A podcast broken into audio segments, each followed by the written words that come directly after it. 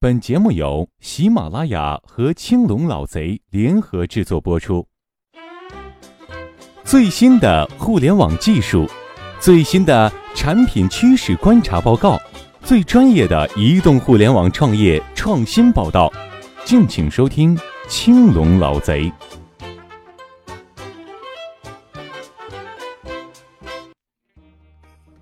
我们不需要一辆智能汽车，先原谅我呀。我是个标题党，前几天啊，受上汽集团邀约去体验了一把搭载着 CarPlay 的荣威三六零，这是苹果的智能车载系统，据说呀是国内目前唯一提供该功能的 A 级家用轿车。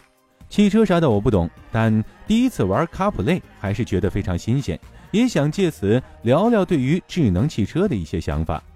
众所周知，智能汽车是趋势，车联网也终有一天会实现。但作为一名普通的车主来说，虽然无人驾驶很炫，车联网大数据很牛，但这些跟我有半毛钱关系啊！我可不愿意把生命安全都交给一台冷冰冰的机器，也不想那天被黑客黑进系统带来麻烦。事实上，根据 JD Power 针对司机的调查报告显示，百分之二十的新车购买者没有使用车内超过一半的科技功能。同时，在未来也不太可能接受这些新功能。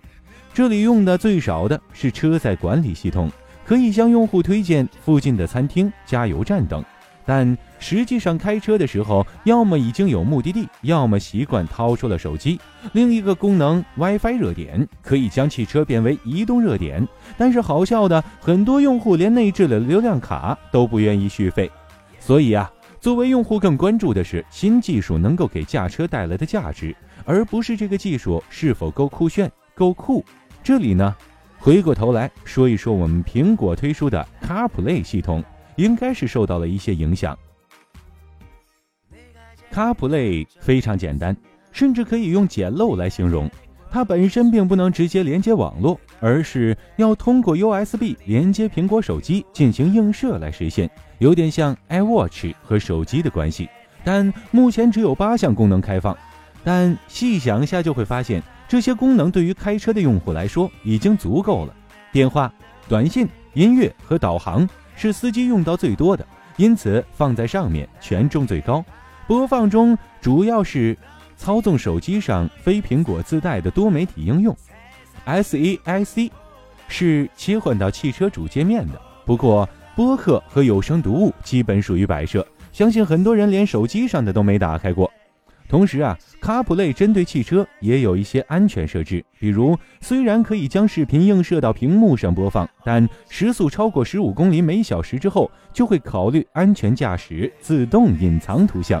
比如收到短信时不会显示内容，而是语音播放，回复也得用 Siri。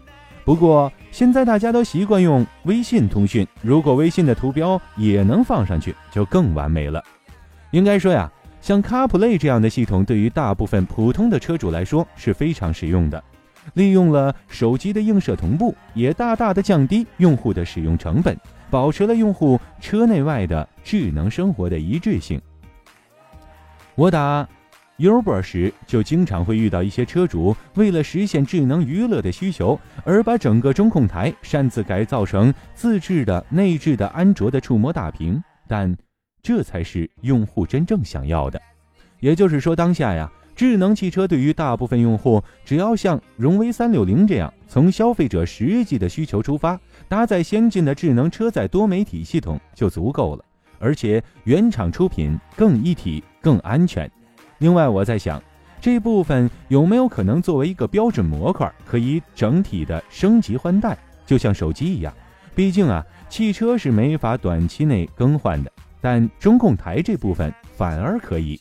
在我看来，汽车的智能化可以分为娱乐交互智能化和机械操纵智能化两部分，前者让用户车内娱乐交互的丰富且体验更好。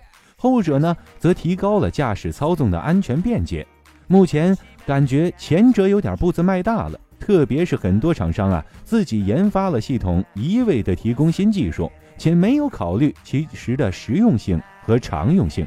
也许像上汽的某高管说的那样，汽车厂商未来啊会像手机厂商，更注重的是硬件设备的创新颠覆。最后说一下我接触的第一款啊智能汽车特斯拉。说实话，除了那块酷炫屌炸天的大屏幕和变态的加速效果之外啊，内饰啊操纵啊还不如二三十万的车。特别是当某一天一个美女坐进车里后，边拍照边说：“这屏幕真大呀，啥牌啊？哪儿家装的呀？”我瞬间就黑线了，只能默默地在心里说了一句：“妈蛋，这车可是现在最牛逼的智能汽车呀，要一百多万呢。”而现在。这个荣威三六零价格不到特斯拉的十分之一，却在智能行车那个能力上啊，和特斯拉没啥区别。好，亲爱的听众朋友们，我们今天的节目就播讲到这里，感谢您收听由喜马拉雅和青龙老贼联合制作播出的青龙老贼专栏节目。不要骂我广告狗哦，我只是一个标题党。亲爱的朋友们，我们下期节目见。